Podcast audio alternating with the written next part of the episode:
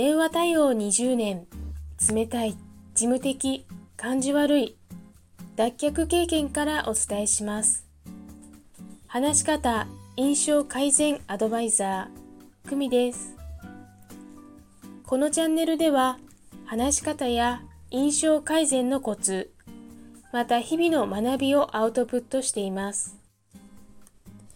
今日はブックレビューです。草壁陽さんの人はどう死ぬのかです。私は本を読み上げてくれるオーディオブックで聞きました。今のところ今年一番面白かった本です。とにかくナレーターのおじさまがとても上手で医療の現場を見てきた著者ご本人が語ってるかのような臨場感でした。本のエッセンスとしては上手に死ぬなら病院には行くな。新人ドクター、見取りの作法、慌てず騒がず落ち着かずなど名言もありました。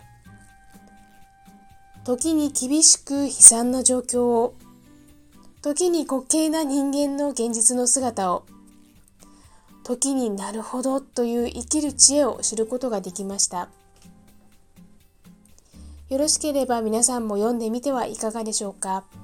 それではまた。